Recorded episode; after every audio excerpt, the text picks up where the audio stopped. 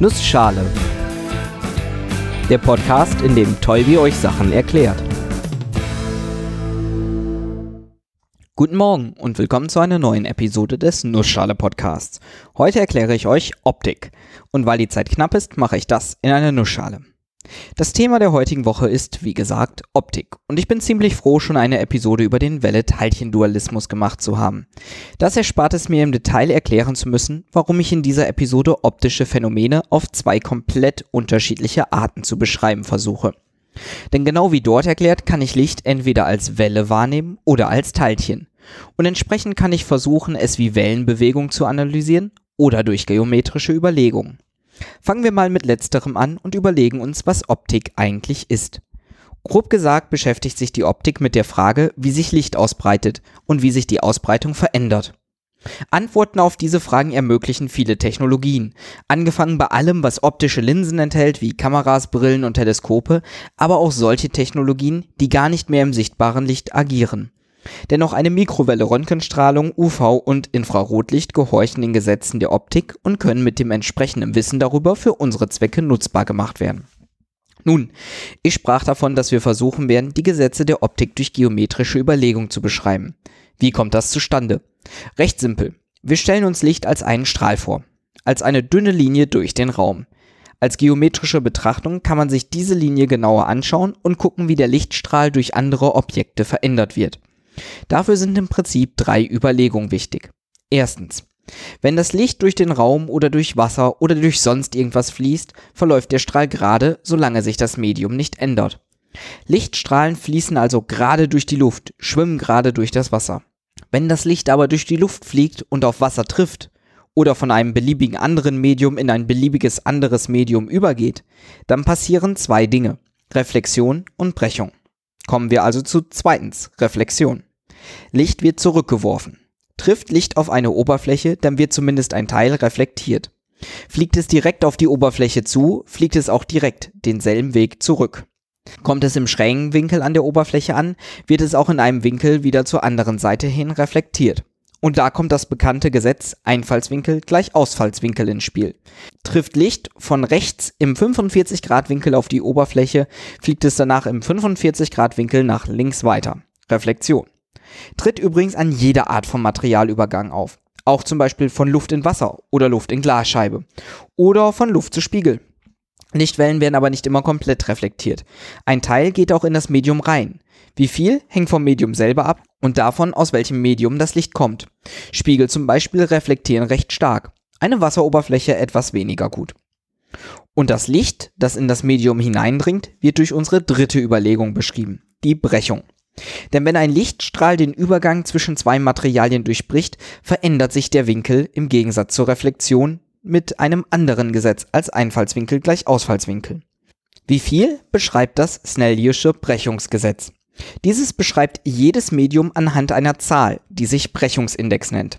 Das Verhältnis der Brechungsindice der beiden Medien gibt an, wie sich der Ausgangswinkel im Vergleich zum Einfallswinkel verhält.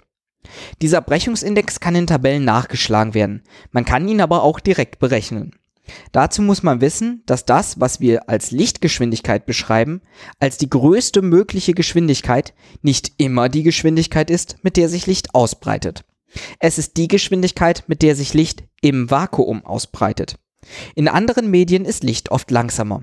Und der Faktor, um den es langsamer ist, ist der Brechungsindex des Mediums. Man kann es auch über die Wellenlänge beschreiben, die sich ebenfalls von einem Medium zum anderen ändert. Puh, ihr merkt, wir kommen schon langsam an die Grenzen mit der Betrachtung von Licht als Lichtstrahl. Wir fangen an, die Phänomene über Wellenlängen und Lichtgeschwindigkeit zu beschreiben. Kommen wir also langsam mal zu Wellen. Während man mit der geometrischen Optik die Funktionsweise von optischen Linsen und all ihren Anwendungen recht gut beschreiben kann, liefert die Anschauung von Lichtwellen noch zahlreichere weitere physikalische wichtige Erkenntnisse. Zum einen bedeutet die Betrachtung von Licht als Welle, dass sie die Eigenschaften einer Welle hat. Dazu gehören auch die Wellenlänge und entsprechend die Frequenz. Ohne die Unterscheidung von Licht unterschiedlicher Wellenlänge ließen sich einige Phänomene gar nicht beschreiben. Siehe zum Beispiel die Herleitung des Brechungsindex. Oder auch die Farbe, die ja mit der Zusammensetzung unterschiedlicher Wellenlängen in einem Lichtstrahl einhergeht.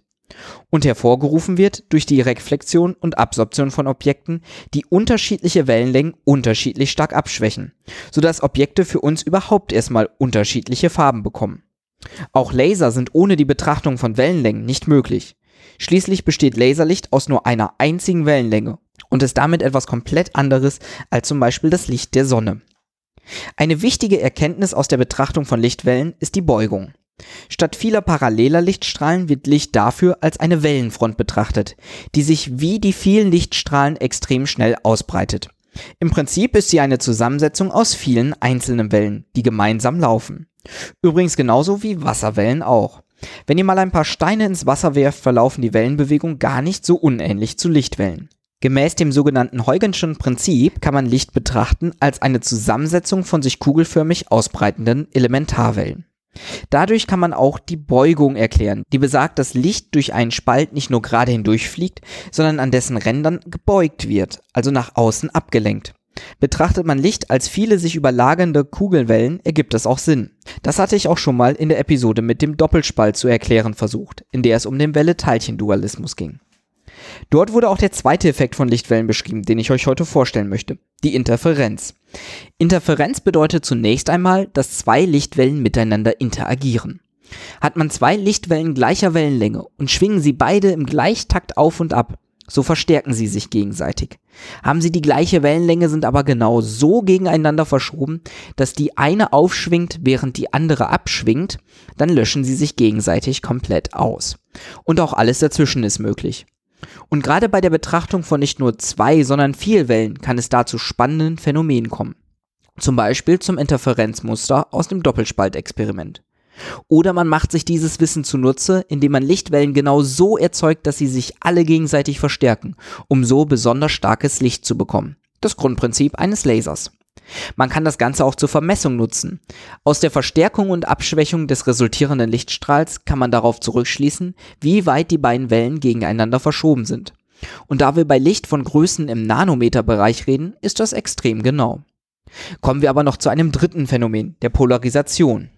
Wenn ihr euch eine Welle vorstellt, die immer auf und ab schwingt, könnt ihr diese mal drehen also so drehen, dass sie immer noch in die gleiche Richtung fliegt, mit gleicher Wellenlänge, gleicher Frequenz, gleicher Geschwindigkeit, aber so, dass sie nicht mehr hoch und runter schwingt, sondern nach links und rechts.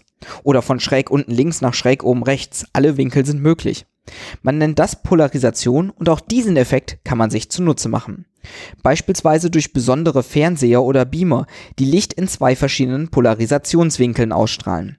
Wenn man dieses mit einer Polarisationsbrille sieht, bei der das linke Auge nur eine Polarisation durchgelassen bekommt und das rechte Auge die andere, und das Bild richtig aufgenommen wurde, nämlich aus zwei verschiedenen leicht verschobenen Perspektiven, dann nimmt das Auge das Ganze als 3D-Szene wahr. Und es gibt noch viele weitere Phänomene im Zusammenhang mit Licht, aber auf deren Erklärung müsst ihr noch etwas warten. Bis nächste Woche.